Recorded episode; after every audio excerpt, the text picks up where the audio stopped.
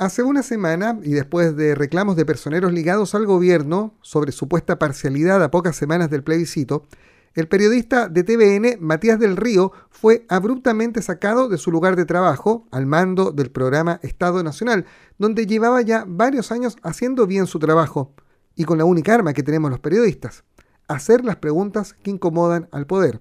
Hasta aquí las respuestas del canal público no satisfacen y todo apunta a que otra vez desde el gobierno atestaron un nuevo golpe al periodismo, a los medios de comunicación, a la libertad de expresión y al final al derecho que ustedes, queridos auditores, tienen a informarse debidamente. Y es un nuevo golpe porque mientras fue candidato, a Gabriel Boric se le salió una cadena con un periodista de Radio Bio Bio, y también con este director cuando en el debate de Archie le cuestioné su postura frente a la violencia en la Araucanía. Boric me dijo que yo estaba equivocado, sin embargo la violencia se sigue extendiendo hacia el sur frente a la pasividad de las autoridades. Ya en la moneda, el presidente Boric intentó que una periodista del diario La Tercera develara su fuente en off dentro del gabinete, ello mientras los ministros reían nerviosamente a espaldas del mandatario. En Arica y Parinacota, el presidente se enojó con el conductor de Radio Capísima que solo le pedía que aclarara cuáles iban a ser las medidas que iba a adoptar su gobierno para enfrentar el alza de la delincuencia y la inseguridad en la zona. Y hace solo algunos días, después de autografiar copias del proyecto de constitución, Boric instruyó a la vocera de gobierno para permitir que una vecina pueda denostar desde el estrado presidencial a un periodista porque a ella y al presidente no le gustó la pregunta del profesional. Ello mientras el presidente Boric, la ministra Vallejo y los ministros Jackson y Vega se reían a carcajadas. Este es el mismo gobierno que trató de pautear a los periodistas con un manual, que hoy día está abocado a crear una red de medios de comunicación del gobierno y que ha insistido con otros nombres en la idea del alcalde comunista de Recoleta de crear una ley de medios. Y este es el mismo gobierno que tiene una delegada presidencial en Los Ríos que ordenó sacar de una reunión pública con dirigentes vecinales a los comunicadores y periodistas. No vaya a ser que se filtre lo que iban a conversar. Pero no son solo las autoridades. El Colegio de Periodistas, que tristemente cada día representa a menos periodistas, en vez de proteger a los profesionales cada vez que ocurren estos hechos, guarda un silencio cómplice y cuando sus dirigentes abren la boca, no aportan. De hecho, esta semana, la presidenta del Comité de Ética de la Orden, la respetada por mí periodista Ethel Pliskov, condenó públicamente a Matías del Río, diciendo que como periodista tiene fallas éticas graves. Una condena sin proceso, sin investigación y sin un juicio con posibilidad de defensa. Claro, estamos hablando de un colegio profesional cuyos directivos, sin preguntar a sus bases, decidieron apoyar la candidatura de Gabriel Boric a la moneda. Y ahora, sin preguntar a sus bases otra vez, anunciaron el apoyo a la opción contraria al rechazo en el plebiscito de septiembre próximo. Así, mientras las autoridades principales del gobierno tienen que pedir disculpas a diario por un error, la libertad de expresión y el derecho que usted tiene a estar informado hoy está en peligro en este país. Matías del Río ya fue víctima de esta extraña forma que tiene el gobierno de ver su relación con el periodismo y los medios. Ojalá las autoridades entiendan que a ningún periodista se le protege sacándolo del lugar en que trabaja. Soy Juan Rafael Maldonado. Alguien tiene que decirlo. Desde ahora, opinión objetiva, justa y certera, y el análisis criterioso de lo que pasa. Alguien tiene que decirlo en Radio Sago, con el periodista Juan Rafael Maldonado. Bienvenidos a una nueva edición de Alguien tiene que decirlo. Hoy vamos a hablar obviamente de Matías del Río y vamos a hacer un rato de periodismo de periodistas, pero también tenemos un tema súper importante que contarles y que tiene relación con el manejo de las aguas lluvias en nuestra región y tenemos un tremendo invitado para hablar del tema. Pero partamos con música. Fíjese que el próximo viernes 12 de agosto la conocida artista argentina Soledad se va a reencontrar con su público del sur de Chile en un espectacular concierto que se va a desarrollar en el Casino Dreams de Puerto Varas desde las 9 y media de la noche. Hoy quedan muy pocas entradas a la venta en el sistema Ticket Pro. Radio Sago es la emisora oficial de Soledad en Puerto Varas. Por eso te invitamos a esta hora a escuchar lo más nuevo de esta artista argentina, quien junto al dúo MEA llega con una original versión de un clásico hit compuesto por el italiano Zucchero y popularizado por Daniela Romo en la década de los 80. Escuchemos Yo no te pido la luna en la voz de Soledad. Quiero envolverme en tus brazos, que no quede entre tú y yo un espacio. Ser el sabor de tu boca y llenarme todo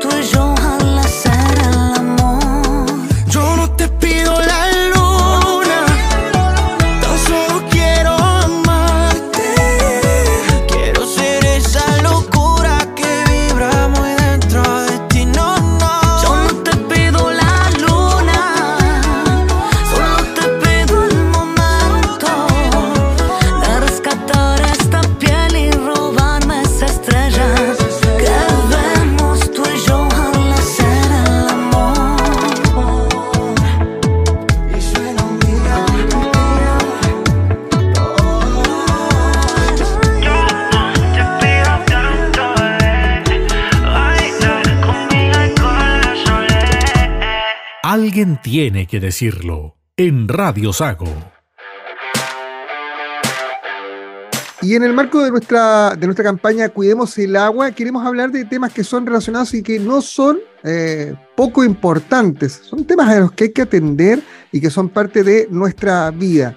Y vamos a hablar de aguas lluvias, de aguas mixtas. ¿Usted conoce el concepto? Se lo vamos a explicar con el gerente general de la empresa de servicios sanitarios de los lagos, Sebastián Febres, a quien ya tenemos con nosotros en Alguien Tiene que Decirlo. Sebastián, gracias por aceptar este contacto. ¿Cómo estás? Muy bien, gracias Juan Rafael por, la invitación y qué bueno que, podamos conversar de, de, este tema porque la, la, región de los lagos y la región de los ríos, que es donde nosotros prestamos servicio, son las, las regiones donde más lluvia hay en el, en el país. Así que eh, pienso que es un tema muy relevante para, para la ciudadanía de, de, entender y conocer las dificultades que, que genera sin duda el tema de las lluvias es un tema. De hecho, estamos viviendo una pequeña tregua y seguramente pronto nos quedan las últimas lluvias del invierno. Eh, y cuando llueve, no solamente todos se mojan, sino nos acordamos del tema precisamente de la recolección de aguas lluvias. Por poner un ejemplo solamente, en el verano en Puerto Varas hubo un problema mayúsculo, hubo que cerrar una playa porque en, un, en una lluvia de verano se colapsaron los sistemas. Y ahí es donde viene el término del que quiero que hablemos, Sebastián, que es el de las aguas mixtas, que no siempre se, se entiende muy bien. ¿A qué le podemos llamar aguas mixtas? Sí, no, nosotros le llamamos aguas mixtas a, a, la mezcla entre las aguas lluvias y las aguas servidas, eh, en, en, una composición que puede ser 80%, 75% de, de lluvia. Y esto no es algo normal, no es algo que pase en, en- en todos lados. Y se genera porque en, en Chile, al no existir, eh, voy a hablar de las regiones donde, que nos interesan, en los lagos y en los ríos, al no existir la, la infraestructura suficiente para separar los sistemas de lluvia y de, y de agua servida, estas aguas se mezclan. ¿ya? Y funciona el sistema como, como un colector unitario que se llama, en donde se mezclan las aguas servidas con las aguas lluvias, y ese es el, el concepto que, que tú me, me comentas, Juan Rafael, de las aguas mixtas. O sea, estamos hablando de, eh, para, para ser bien gráficos, la, la acumulación de, de las lluvias más el agua de los alcantarillados. Y la pregunta del millón, Sebastián, eh, ¿por qué en este país, o en estas regiones al menos, estos dos volúmenes de agua tan importantes se mezclan? ¿Falta infraestructura? ¿Qué, es lo que falta? Es una, es una buena pregunta, eh, Juan Rafael, y es, bueno eh, explicarlo. Voy a, partir de- desde el origen. En, en 1997, eh, nuestro país toma, toma una decisión. ¿ya? Existen dos tipos de, de sistemas de, de gestión de aguas lluvias. Separativo, que separa, como lo dice su nombre, las aguas lluvias de las aguas servidas, y unitario, que como lo dice su nombre también es uno, y por lo tanto está todo dimensionado para que funcione eh, para que funcione como un solo sistema donde se transportan las, las aguas lluvias con la agua servida y por lo tanto toda la infraestructura que sigue eh, tiene esa lógica. Y en 1997 no- nuestro país toma la decisión de separar el sistema de alcantarillado del sistema de recolección de aguas lluvias. Esto es una ley, la ley 19.525, que establece esto y deja en manos del Ministerio de Obras Públicas y del Ministerio de Vivienda y Urbanismo las redes de eh, recolección de aguas lluvias y en manos de las empresas sanitarias todo lo que, lo que tiene que ver con, las con las aguas servidas. Entonces se genera es- esta situación que en, el- en el tiempo, digamos, a, a parados ya a 2022, estamos hablando 25 años después que se promulgó la ley, la, la infraestructura de aguas lluvias no ha avanzado en- en- en- con la velocidad suficiente y con la materialización de infraestructura, que es lo que realmente importa, y eso genera que el sistema funcione como un sistema unitario, el sistema de alcantarillado en este caso que, que tiene nuestra compañía. El, el agua, tú sabes, Juan Rafael, que en el fondo termina eh, escurriendo por donde puede, ¿cierto? Entonces se incorpora a través de las cámaras de alcantarillado, las bajadas de agua lluvia, que no hay que conectarlas al, al alcantarillado, eh, se conectan al alcantarillado y nosotros entendemos que en el fondo nuestros clientes tienen problemas con, con las lluvias, no es que quieran meternos un, un problema en el alcantarillado, es que si no se les puede inundar la casa, ¿cierto? Entonces eh, es- pasa a ser un, problema mayor, a nosotros eso nos genera que el alcantarillado colapse, porque no está diseñado para, para poder eh, transportar agua lluvia más agua servida, y el sistema colapsa y genera estos rebases en, en la vía pública, que es lo que se trata de evitar muchísimo, y también descargas de aguas mixtas en, en cuerpos superficiales de agua como ríos, lagos, que es algo que a nosotros también lógicamente queremos eh, evitar a toda costa, pero a veces nos vemos imposibilitados de poder, de poder hacerlo.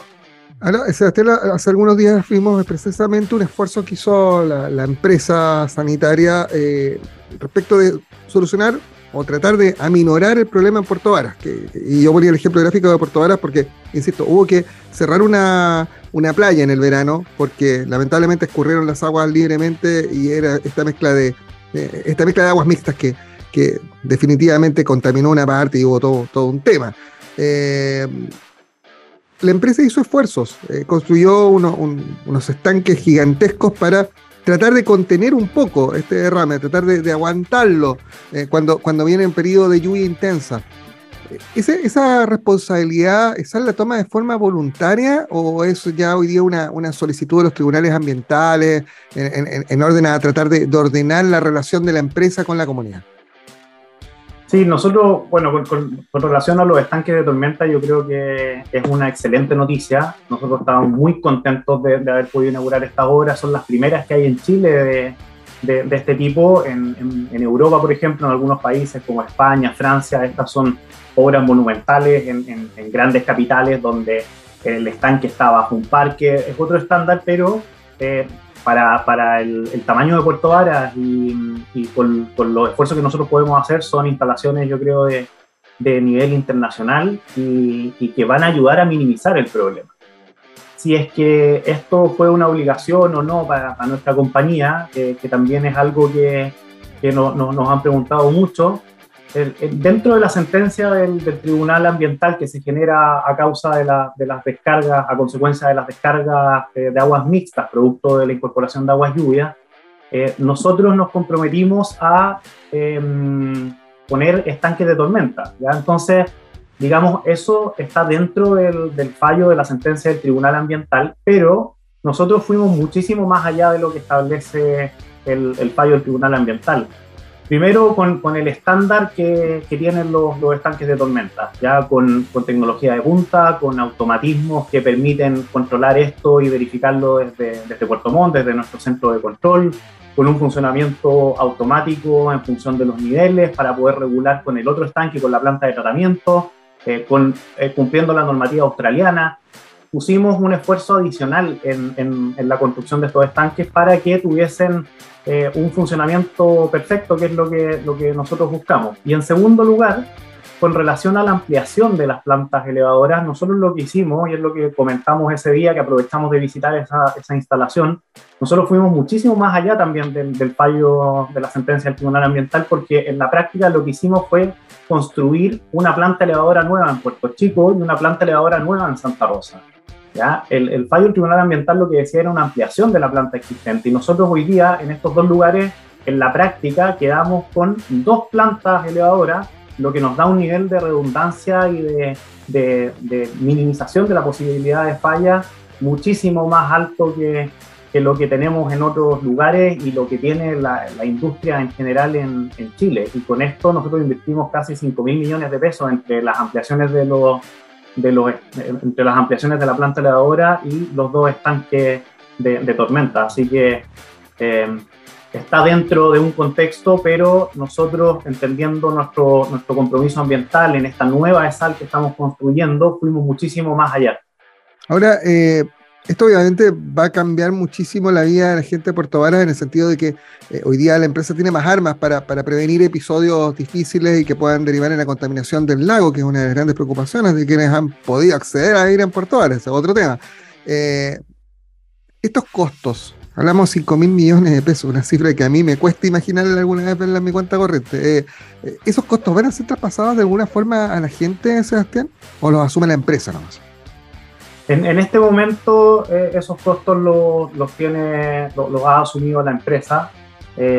Lógicamente, los, procesos tarifarios de, la- de las empresas sanitarias están regulados cada cinco años. Se hace un proceso tarifario. Hoy día nosotros no, no- no tarificamos esto porque, porque existe un, un problema en el fondo, Juan Rafael, con, con las aguas lluvias, y es que nosotros, al ser una, una empresa de servicios sanitarios, ¿ya? agua potable, agua servida, nosotros no, no estamos a cargo de la gestión de las aguas lluvias. Por lo tanto, en el modelo regulatorio que tarifica el servicio que presta la compañía, que nosotros no ponemos el, el- el precio de- de- del agua, esto lo hace el, regulador, que es la Superintendencia de Servicios Sanitarios, con estudios técnicos, estudios tarifarios, etcétera. Ellos son los que ponen esto, pero no pueden tarificar una obra que tiene como finalidad eh, las aguas lluvias, ¿cierto? Porque no están dentro del marco regulatorio. Eso, lógicamente, es una, inconsistencia y un problema que en algún momento se tiene que resolver o no es sostenible, en el fondo, eh, el funcionamiento de una empresa como la nuestra que tiene un problema mayor y que tiene que invertir en infraestructura que no es reconocida en, en- en la tarifa. y ustedes tienen que invertir en, en- estas obras porque al final el agua lluvia se les mezcla con el agua del alcantarillado de las que sí son responsables. O sea, acá, acá te- estamos en, en presencia de un, de un problema un poquito estructural, Sebastián, donde, donde el Estado parece no estar cumpliendo su parte de la pega. Coincido que es un problema estructural. Eh, esto, lógicamente, nosotros decíamos ese día cuando, cuando inaugurábamos los, los estanques con, con- en presencia del gobernador, del alcalde, decíamos, esto va a minimizar las descargas, ¿ya? Pero no es, no es a todo evento el, el sistema, ¿cierto? El cambio climático se habla mucho de sequía. A nosotros el cambio climático es un cambio en la intensidad de las precipitaciones, tenemos estas lluvias de, de verano, o los mismos eventos ahora en invierno, donde en periodos mucho más acotados de tiempo tenemos precipitaciones intensas que eh, colapsan el, el sistema y los estanques van a ayudar, cada vez que funcione van a evitar 800 mil litros de, que antes se, se descargaban, los van a poder eh, aguantar, digamos, y después poder ser tratados en la planta de tratamiento, pero no es un sistema a todo evento. Y, y claro, esto requiere, para que avance, de la voluntad eh, de, de todos los actores que, que están involucrados, el sector público, el sector privado, el Estado, que nos pongamos de acuerdo en el fondo en cómo podemos avanzar en una solución definitiva. Yo creo que ese, ese es el camino, en el fondo, que podamos trabajar en conjunto porque esto es un problema y si no, si no lo trabajamos de, de forma conjunta y si no todos ponemos la, la, voluntad en resolver un problema que es específico de estas regiones, eh, esto solo va, va, a seguir creciendo. Nosotros, Juan Rafael, para, para terminar ¿sí? la, la, uh -huh. la, idea, perdona, nosotros somos una empresa eh, por definición descontaminante. Nosotros lo que hacemos es tratar las aguas servidas que generamos todos nosotros como, como habitantes y devolverlas limpias al, a los cuerpos eh, naturales, a los cuerpos de agua. ¿cierto? Esa, esa, es nuestra tarea invisible, porque en el fondo todos nos asocian a la apertura de, de, la llave cuando uno toma agua potable, pero todo este trabajo invisible que hay de recolección, de tratamiento de aguas servidas para que las aguas puedan devolverse limpias a los cauces naturales, que esto hace 20 años no existía, eh, es un trabajo invisible y es de descontaminación. Entonces, a nosotros resulta un poco paradójico que por efecto de este problema que es ajeno a, a, la compañía se nos asocie como una empresa contaminante y por eso queremos contribuir y ser parte de la solución.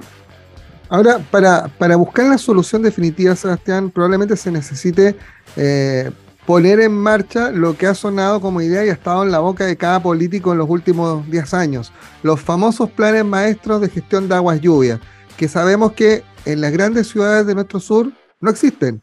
Y que probablemente, si uno piensa en, ok, vamos a hacer estructuras para llevar el agua lluvia, va a obligar a un sacrificio a cada una de las ciudades inmenso, porque hay que construir kilómetros de tuberías probablemente que hay que pasar por algún lado eh, para, para poder conducir las aguas lluvias.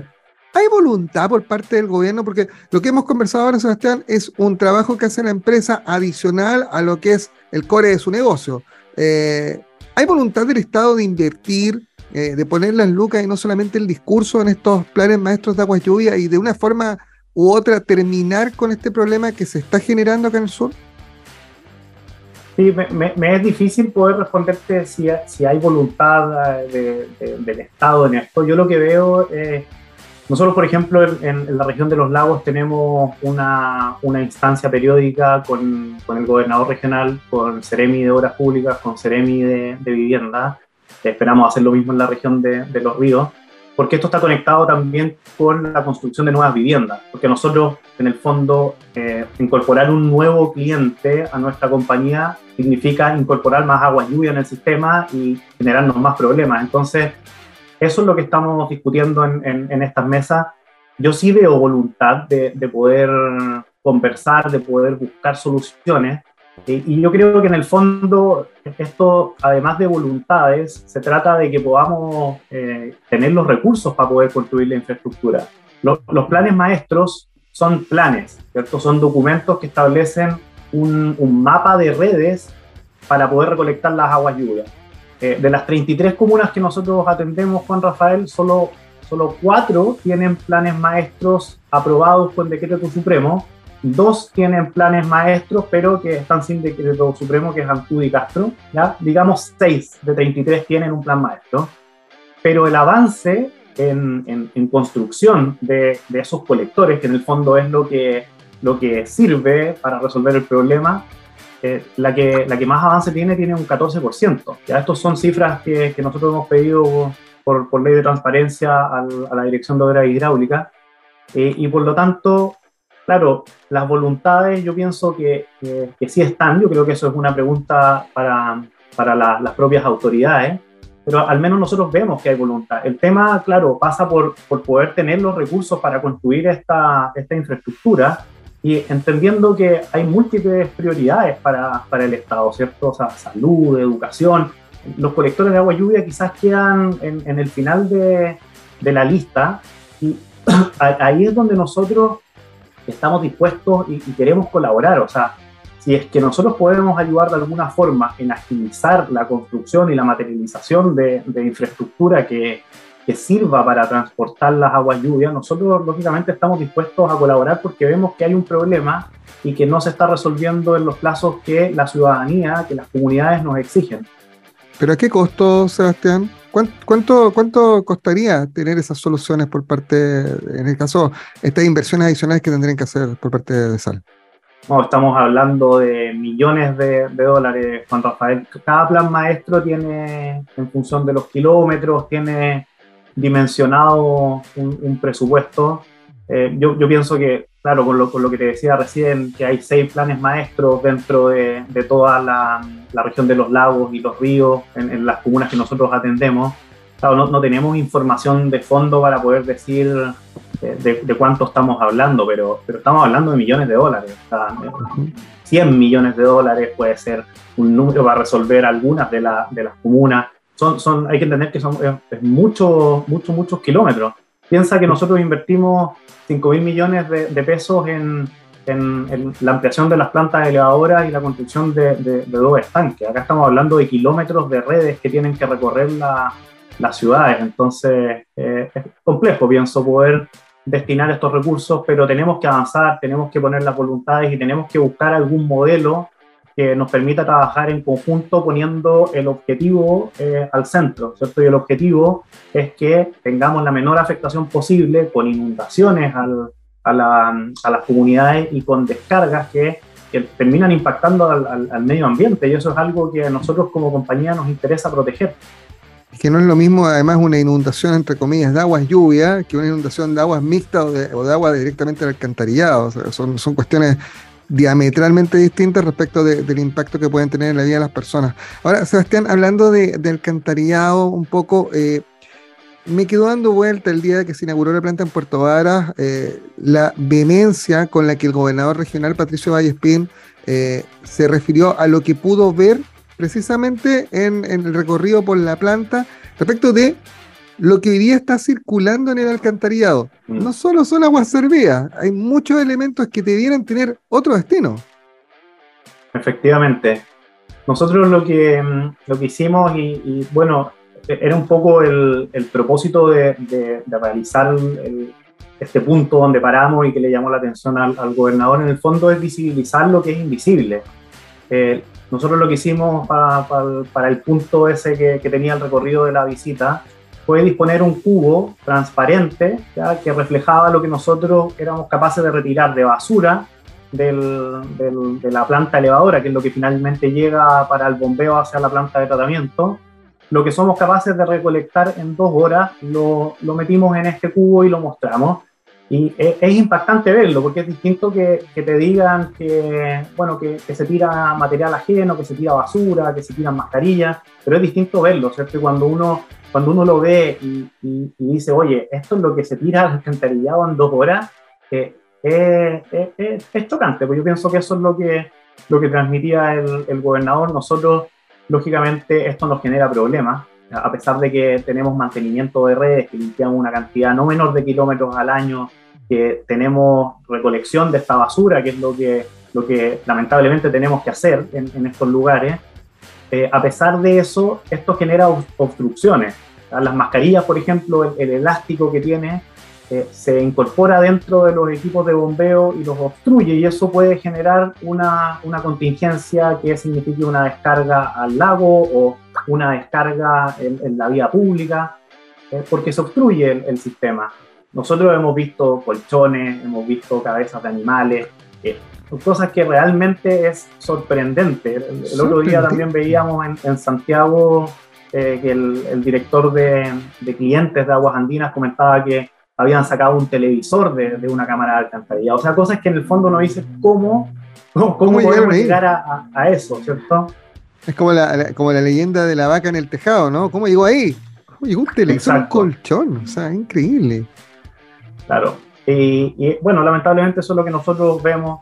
Eh, pone- pon- ponemos cifras para que en el fondo la, la comunidad nos pueda entender. En Osorno, cuando hicimos el lanzamiento de la campaña, decíamos que era el equivalente a cinco- un edificio de cinco pisos de, eh, de, de- de basura. Bueno, eh, hemos hecho campañas para tratar de comunicar esto de la mejor manera posible, que, que la comunidad lo vea. En Puerto Varas lanzamos una campaña que, que se llama Cámbiale la cara al alcantarillado y protege el medio ambiente. Estamos trabajando con, con, la, eh, con las corporaciones de, de comercio y turismo para poder poner información en, los- en los hoteles, en los restaurantes. Eh, y es un trabajo, yo creo, de, un trabajo lento, un trabajo de, de cambio cultural, pero que nosotros estamos motivados para hacerlo porque entendemos que, que tenemos que generar un cambio. Y en eso también pienso que tenemos que participar todos. ¿no? Esto no es algo solo de la compañía, es algo también en donde tienen que participar las municipalidades. En este caso con Puerto Vara hemos tenido colaboración de la municipalidad. Tienen que participar las autoridades, tienen que participar el sector privado. Eh, los medios de comunicación también, yo te agradezco Juan Rafael que nos ayuden a visibilizar esto porque son problemas que parece que no existieran, pero nosotros que en el fondo trabajamos en esto los vemos a diario. No, sin duda, ¿no? Y cuenten con nosotros cada vez que sea necesario, Sebastián, eh, porque aquí también eh, tú diste una larga lista, pero, pero el gobierno, sea cual sea el color, el gobierno, el Estado, tiene que también acá sumarse sin duda. Y hay que eh, pensar en forma futurista. ¿ah? Lo, que nos mostraban los supersónicos en las caricaturas hace 20 años, probablemente haya que pensarlo eh, y haya que hacer el sacrificio de construir estos kilómetros de tuberías y empezar a separar para que precisamente cuando venga el controlador, ¿no? A decirle, usted no está cumpliendo, señora sanitaria, bueno, eh, sea con, con, razón de causa, ¿no? Y no porque hoy día tienen eh, verdaderas conexiones, muchas de esas piratas de, de, aguas servidas y de aguas lluvia que se suman a un solo torrente y que obviamente hace, hace colapsar los sistemas. El cambio climático nos está poniendo a prueba y seguramente muchas prioridades tal vez deban esperar para empezar a a mirar las ciudades hacia el futuro, sobre todo porque además, y con esto termino Sebastián, eh, están, están creciendo los, territorios de operación, que le llaman, que en las zonas donde, donde operan la, las sanitarias, hoy día están muy apretados, la, la, demanda no es elástica, en este caso las tuberías tienen un recorrido y hay una zona delimitada en los mapas, eh, y se lo digo porque eh, hemos, hemos estado bien pendientes del fenómeno de las parcelas ¿ah? en, en, los últimos meses donde se venden y se venden loteos, llega, llega mucha gente a vivir, Puerto Varas es un caso, eh, y, esa gente necesita agua potable, alcantarillado, electricidad, una serie de servicios que en el mundo rural no necesariamente estaban considerados. Sí, de todas maneras, nosotros en el fondo prestamos un, servicio fundamental para apoyar el crecimiento de las ciudades. Si el crecimiento es desordenado y desestructurado, eso lógicamente para nosotros después termina siendo un problema. Nosotros regulatoriamente tenemos a cargo un, una parte del, sector urbano, que es lo que se llama nuestro territorio operacional, ¿ya? Que, está definido y es, es, nuestra concesión. En el área rural, el, digamos, el, servicio es prestado por los comités de, agua potable rural, que, nosotros ahí tenemos una, labor de inspección técnica de obras y de asesoría y asistencia, pero eh, para el crecimiento rural están los comités de, de agua potable rural que nosotros eh, apoyamos y nuestro territorio operacional en el fondo, el radio operacional de la compañía va creciendo en función del crecimiento de, de la ciudad y para eso nosotros tenemos que poder planificar inversiones en, en, el tiempo, para eso necesitamos entender por dónde va a ir el crecimiento de la ciudad y tiene que ser también un, un trabajo conjunto y planificado. Y yo, yo pienso que en eso sí eh, al menos desde, desde, que, desde hace un año atrás, cuando nosotros comenzamos esta nueva compañía y cuando en el fondo se establecieron las nuevas autoridades, hemos ido teniendo instancias con Seremi de Vivienda, con el gobernador eh, regional, para poder ir planificando el futuro de, de las ciudades y bueno, eh, es un trabajo yo creo permanente para, para poder ir, ir, apoyando desde el lado de los servicios básicos el, el crecimiento de las ciudades. Sebastián Febre, se estaba mirando Sebastián eh, respecto de su perfil, eh, ingeniero en biotecnología de la Universidad de Chile con un máster en gestión y tecnologías de empresas de agua y un MBA eh, en la IES Business School, ¿ah? pero sobre todo con mucha experiencia en temas medioambientales, así que ojalá vengan esos encuentros con las autoridades y empecemos a hablar ya con, seriedad respecto de cómo vamos pensando nuestras ciudades para el futuro. Eh, la gente merece tener servicio de buena calidad, uno entiende los esfuerzos que hace Sal, pero claro, insisto, si eh, en una de, su, de sus preocupaciones eh, vienen estas conexiones de agua y lluvia que les colapsan el sistema, la verdad eh, es un dolor de cabeza permanente y que merece atención. Sebastián Febre, gerente general de SAL, gracias por estos minutos con Radio Sago. Muchas gracias, Juan Rafael, por, la, por la oportunidad y encantado de poder conversar sobre este y otros temas que, que sean de interés. Opinión objetiva para que sepas lo que está pasando. Alguien tiene que decirlo en Radio Sago. En Chile, miles de personas no saben si podrán comer bien hoy. Por eso en Red de Alimentos luchan para combatir la malnutrición en Chile, rescatando productos para entregarlos a las organizaciones sociales más necesitadas, logrando así alimentar a miles de personas en situación de vulnerabilidad. Para seguir alimentando a miles de chilenos, súmate a la colecta digital de Red Alimentos, haciendo tu donación desde el 5 al 12 de agosto en la web www.redalimentos.cl, porque junto a ti todo suma y nada sobra. Colabora con Red Alimentos en su colecta digital desde el 5 al 12 de agosto. Invita Radio Sago, siempre junto a la familia del sur de Chile. Alguien tiene que decirlo con Juan Rafael Maldonado en Radio Sago. Y en nuestro segundo bloque vamos a hacer periodismo de periodistas. Y esto no es un gusto personal, estimado auditor, estimada auditora. No, se trata de hablar de un ingrediente más que estamos eh, viviendo en este caldeado mes que nos espera hasta antes del plebiscito. El gobierno tiene mucha participación, sin duda, en lo que está pasando. Sin ir más lejos, está latente lo que ocurrió con Matías del Río, el conductor, periodista de Televisión Nacional, que de la noche a la mañana, luego de un par de reclamos bastante sonoros por parte de personeros ligados precisamente a la administración de Gabriel Boric, fue sacado de su trabajo y escondido en una esquina en el canal estatal. Para hablar del tema, estamos en contacto con Luis Américo Toledo. Hasta hace poco, seremi de gobierno, por lo tanto, tiene absoluta propiedad para hablar desde las dos veredas de esta historia. Luis Américo, gracias por acompañarnos. ¿Cómo estás? Un, abrazo gigante, Juan Rafael. Es un gusto dialogar contigo de temas, como decís, dices tú, de temas de periodismo de periodistas. Y justamente hemos observado cómo en, en, el último tiempo se han generado una serie de hechos que son preocupantes, preocupantes respecto a lo que es el ejercicio de la libertad de expresión y el ejercicio propio del periodismo.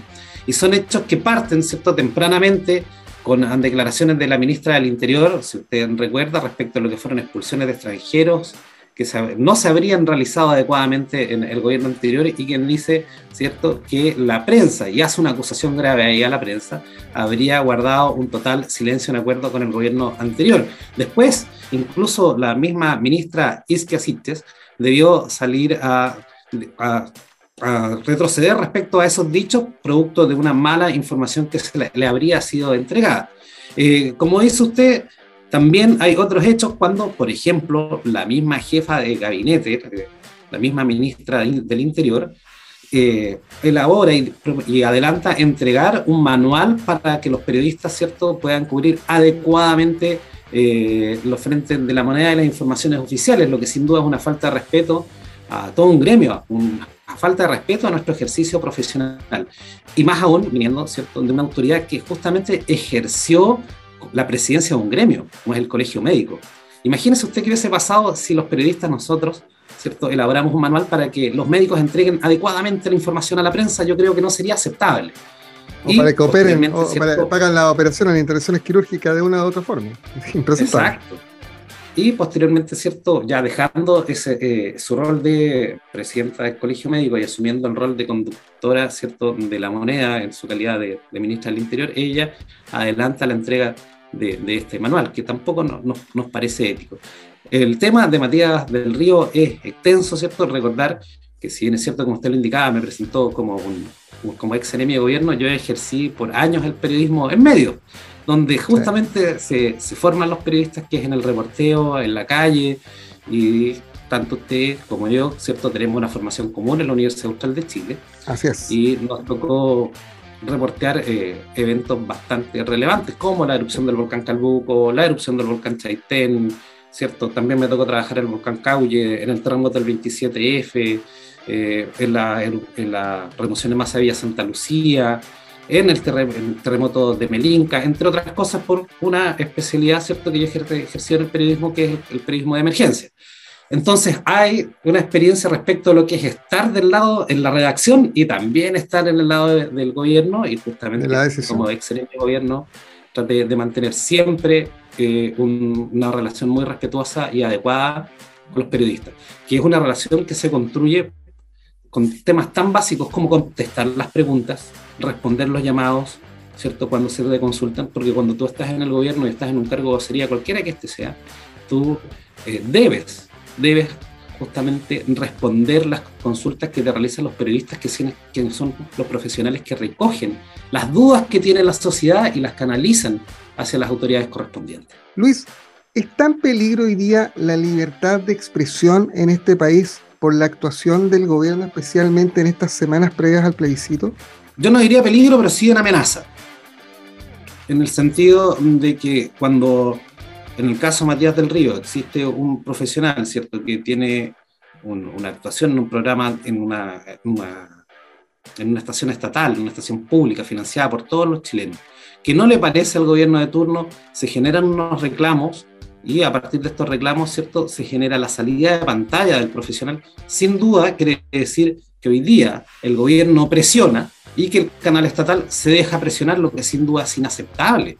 Ahí hay un tema eh, que incluso puede ser inconstitucional, porque recordemos, ¿cierto?, que nuestra constitución vigente, y también lo recoge el, el- el nuevo proyecto eh, constitucional, ¿cierto?, establece eh, en su artículo 19, número 12, ¿cierto?, que todas las personas, a todas las personas nos asegura la libertad de emitir opinión y la de informar sin censura previa en cualquier forma y por cualquier medio.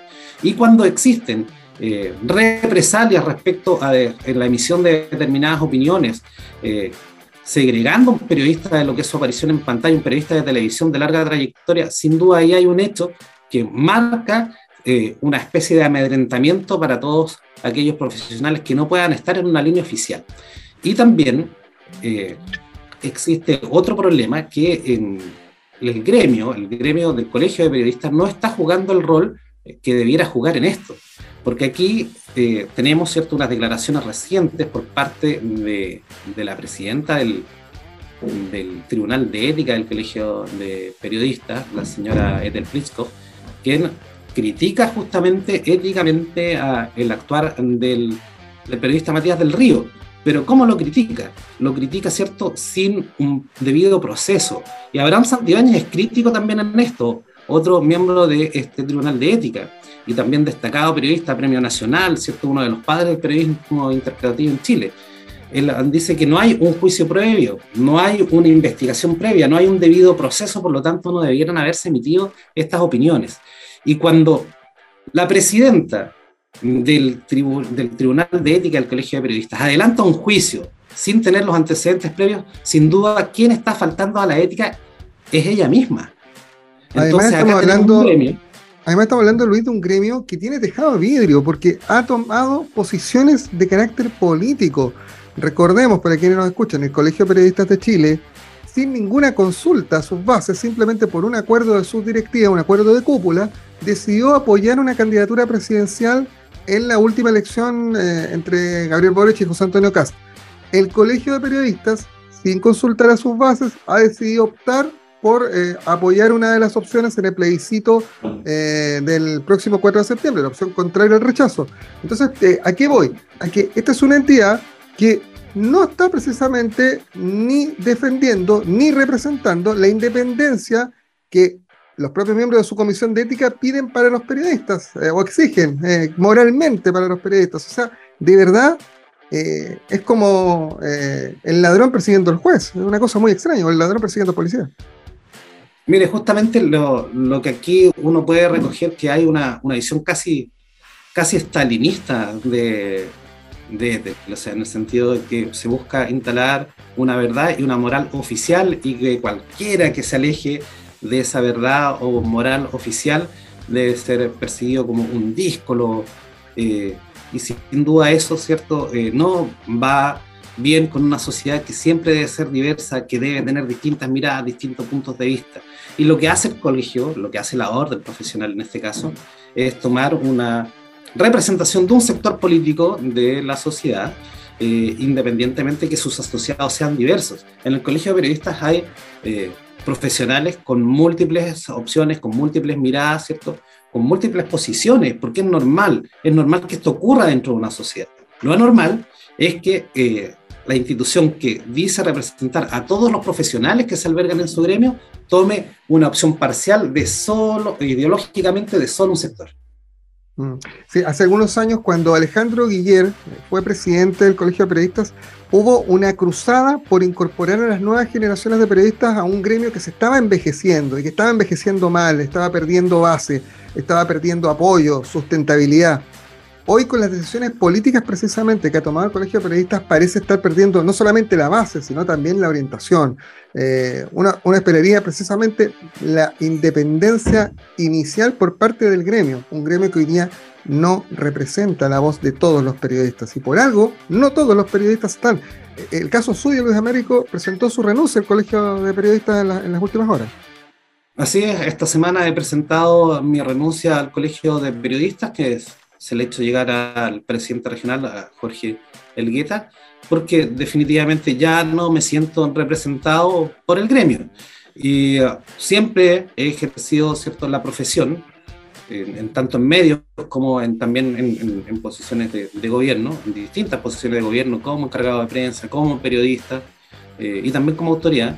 Y uh, al ver lo que está ocurriendo con el gremio, ¿cierto? sencillamente está esto alejado de lo que es el ideal que yo tengo respecto a lo que es el ejercicio gremial, que es un ejercicio independiente del poder, que es un ejercicio con independencia política y eh, que vaya apuntado a lo que es el desarrollo y el bienestar de sus asociados. Y eso no es lo que estamos viendo. Recordemos que tempranamente en, en- en el gobierno se generó un, un hecho que a mí me afectó personalmente. Existe un, exi- eh, me imagino que aún existe, y a lo mejor usted me puede corroborar eso, Juan Rafael, porque yo ya no estoy en ese grupo de WhatsApp. Existe en nuestra región de los lagos un grupo de WhatsApp que se llama Pautas de Prensa e Intendencia, o ahora Delegación Presidencial, que fue creado hace bastantes años, en gobiernos anteriores, donde todos los periodistas, ¿cierto?, que estábamos en medio o que ejercíamos la profesión incluso de manera independiente, eh, se nos informaba las distintas actividades que se desarrollaban, ¿cierto?, por parte de la principal autoridad regional. Ahí está. Eh, tempranamente, todo, ex- todo existe. DPR en los lagos, que se llama ahora. Sí, claro.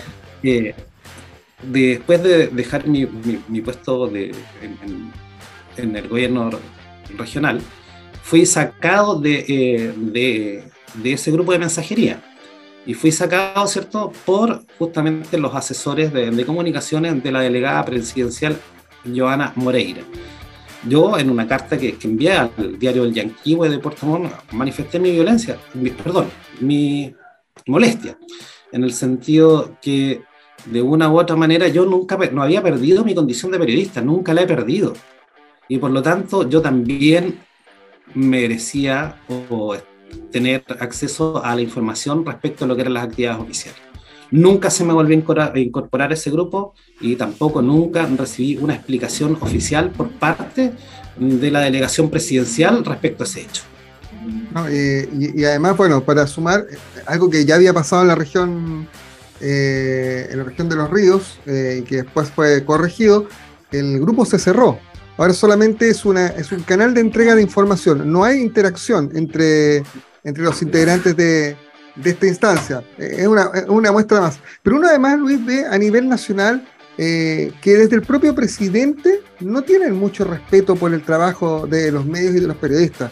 Sin ir más lejos, uno recuerda una pauta en la moneda donde el presidente Boric eh, deslegitima una, una pregunta de una periodista del diario La Tercera que le citaba fuentes en off y empieza a hacer cacería de brujas con su gabinete que estaba a sus espaldas inmediatamente. ¿Quién dijo eso? Después, sin ir más lejos, hace solo algunas semanas, en un acto que ha sido sindicado además como de intervención política por parte de los comandos del rechazo, el presidente Boric, luego de entregar copias firmadas, autografiadas del proyecto de nueva constitución, eh, interrumpe a la vocera de gobierno que atendía las consultas de los medios para darle la palabra a una vecina que criticó abiertamente la pregunta de un periodista que estaba además en vivo. Yo destaco la templanza de ese, periodista que eh, no mostró su molestia, sino que trató de, de seguir el juego del mandatario, pero lo presta para la risa, para la mofa, de la cual se hacen parte el propio mandatario, la ministra Vallejo y también el ministro Giorgio Jackson. Y aquí, ojo, no estoy citando las múltiples veces en que los principales personeros del gobierno han tenido que salir a pedir disculpas por sus dichos, dichos, dichos en público, dichos en privado que se filtran, dichos en plataformas electrónicas. Parece ser que no hay mucho respeto, derechamente, eh, por las principales autoridades del gobierno, más allá de la relación que puede haber a niveles locales, regionales o provinciales. El, gobierno en sí, el presidente de la República, tiene poco respeto por, por la labor de los periodistas. Justamente como usted lo dice, Juan Rafael Maldonado, se han evidenciado una serie de hechos eh, que, que ponen en duda el respeto que pudiesen tener las máximas autoridades de gobierno con quienes tienen la función y la misión de informar. Nadie llega a las pautas de prensa eh, porque sencillamente quiere ir o porque es una actividad turística, sino que van en el ejercicio profesional de recoger aquella información para transmitirla a la opinión pública a través de sus distintos medios. Y ese ejercicio merece el respeto por parte de las autoridades, respeto que eh, con sus mofas, sin duda, ¿cierto?, no se está presentando en nuestra vida pública el día de hoy. Estamos conversando con Luis Américo Toledo, periodista de profesión y que ha estado en distintos aspectos, tanto en el reporteo como también en posiciones eh, en administraciones de gobierno. Eh, Luis Américo, crucemos la vereda. ¿Qué te parece el proyecto de la nueva constitución en materia de, de libertad de expresión, en materia de precisamente protección del trabajo de los medios y sobre todo protección para las personas respecto de la información que van a recibir? Mire, yo creo que en parte la, la constitución vigente recoge, como lo, lo, indiqué previamente en su artículo 19, la libertad de emitir opinión y, la de informar sin censura previa. Eh, a través de cualquier medio. Yo creo que eso ya está resguardado en la actual eh, constitución. Y si bien es cierto, el actual borrador agrega que el Estado impedirá, por ejemplo, la concentración de medios de comunicación e información, yo creo que eso es un poco delicado. En el sentido, hoy día no existe esa concentración de medios. Hay muchas radios regionales, eh, hay muchos medios electrónicos que han surgido. La opinión que tenemos es diversa. Mucha gente se, se informa a través de redes sociales y creo que sin duda, ¿cierto? Cuando nosotros colocamos que el Estado va a impedir esa concentración de propiedad de medios, estamos cruzando ya eh, una barrera que incluso podría atentar directamente con la libertad de expresión o la libertad de generar contenidos en distintas plataformas. Hay un control estatal y ese control estatal nunca es bueno. Sí, es como cuando se tratan de dictar manuales y, líneas de comportamiento. Eh, uno, uno, esperaría eh, que hubiera un fomento a la creación de medios de comunicación y lo que hay es más bien eh, la, la, creación de líneas de, medios estatales, que no es malo que existan, pero obviamente que puedan coexistir con los medios que, que, que hoy día ya existen, que no haya control del espacio radioeléctrico para la radio, para la televisión, a que se permita, que no, no vaya a ocurrir lo que ha pasado en otros eh, gobiernos aquí cerca, en Venezuela, ¿ah? el control del papel con el que se imprimen los diarios, por ejemplo, que no lo, no lo pueden comprar directamente las empresas periodísticas, tienen que comprárselo a una institución de gobierno, o sea, de verdad... Eh, hay el control del soporte. Exactamente. El control del soporte. O sea, y cuando hablamos del control del soporte, estamos hablando del control de eh, la emisión de televisión digital, de la, del espacio radioeléctrico de la radio o del papel en caso de los medios impresos. Ahora, yo creo que con Internet es un poco más, más difícil de controlar, pero recordemos que también hay censura previa para, en, otros países para lo que son los medios electrónicos. Entonces es, es un tema complejo.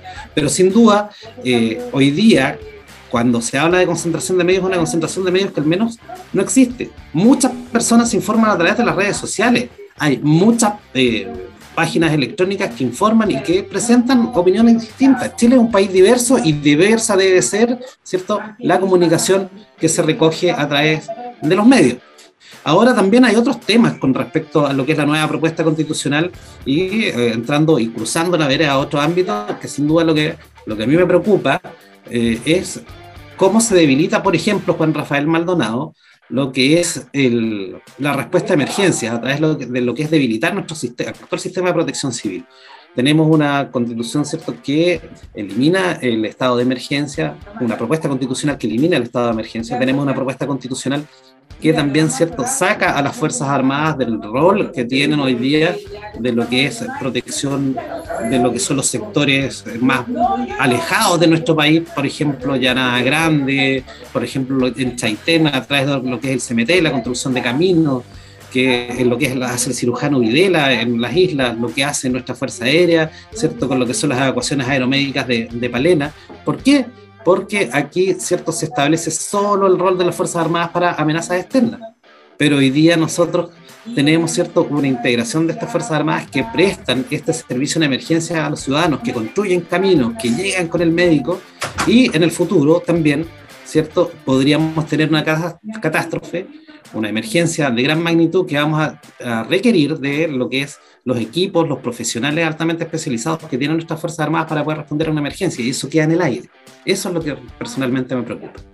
A veces uno, uno mira este proyecto de, de nueva constitución y, ve una suma de voluntades en un texto extenso que va a costar mucho implementar. Yo hubiese, echado, hubiese querido a lo mejor algo mucho más breve, más escueto, que hubiera permitido eh, su, su, diálogo con, con, legislación específica y partiendo de la base, Luis, que muchos de los problemas que los chilenos salieron a reclamar en las calles en octubre de, de 2019 se solucionaban con leyes específicas y no con un nuevo tramado constitucional. No por nada, la actual constitución, con todas sus reformas, sus remaches, sus parches y sus enmiendas, eh, ha permitido el crecimiento de este país en los últimos 30 años, hasta llevarnos a uno de los países más desarrollados de este lado del mundo. Entonces, al final del día, todo eso parece hoy día no existir. ¿ah? Eh, hay, una, falta de respeto por el trabajo ¿ah? probablemente de nuestros padres o, de las personas que son un poco mayores que nosotros en este tema eh, de, del desarrollo de un país, de, derechamente. Sin duda, la, generación de nuestros padres son aquellos que lograron cierto acceder en, muchos casos a la, a la, casa propia, que lograron educar a sus hijos, que lograron eh, que existan los primeros profesionales en, en sus familias, la primera generación de, profesionales en su familia, y eso se logró sin duda, ¿cierto? Porque estaban las condiciones eh, del Estado para hacerlo y sin duda también por su esfuerzo personal. Yo creo que cuando acá se critica y se dice que todo hace 30 años más fue malo, es una falta de respeto a quienes nos formaron, a nuestros padres, a quienes nos dieron la posibilidad de estar donde llegamos. Luis Américo Toledo, periodista, Seremi de Gobierno, hoy eh, conversando junto a nosotros respecto de libertad de expresión. Ex Seremi de Gobierno, Juan Rafael. Ex Seremi de Gobierno. Ex Seremi. Sí, pero, eh, dicen que los presidentes nunca eh, dicen que los presidentes nunca pierden el rango, Luis Américo. Ah, a lo mejor con los Seremis pasa lo mismo. Yo, yo, yo, yo, prefiero identificarme. ¿Quién es usted? No, yo soy ciudadano de Puerto Montt, periodista de profesión. Muy bien, ya. Ahí, todos los puntos aclarados entonces. Luis Américo, gracias por estos minutos con Radio Sago. Muchísimas gracias a ustedes por la oportunidad, ¿cierto? Y por plantear estas preocupaciones respecto a lo que es el rol de informar y, y de informar y la libertad con la cual tenemos que hacerlo. Alguien tiene que decirlo en Radio Sago. No hay tiempo para más, gracias por acompañarnos. Nos reencontramos la próxima semana siempre en Radio Sago y en nuestras plataformas digitales. Has escuchado opinión objetiva, justa y certera y el análisis criterioso de lo que pasa. Alguien tiene que decirlo en Radio Sago. Las opiniones vertidas en el programa que acaban de escuchar son de exclusiva responsabilidad de sus emisores y no representan necesariamente el pensamiento de Radio Sago o de la Sociedad Agrícola y Ganadera de Osorno AG.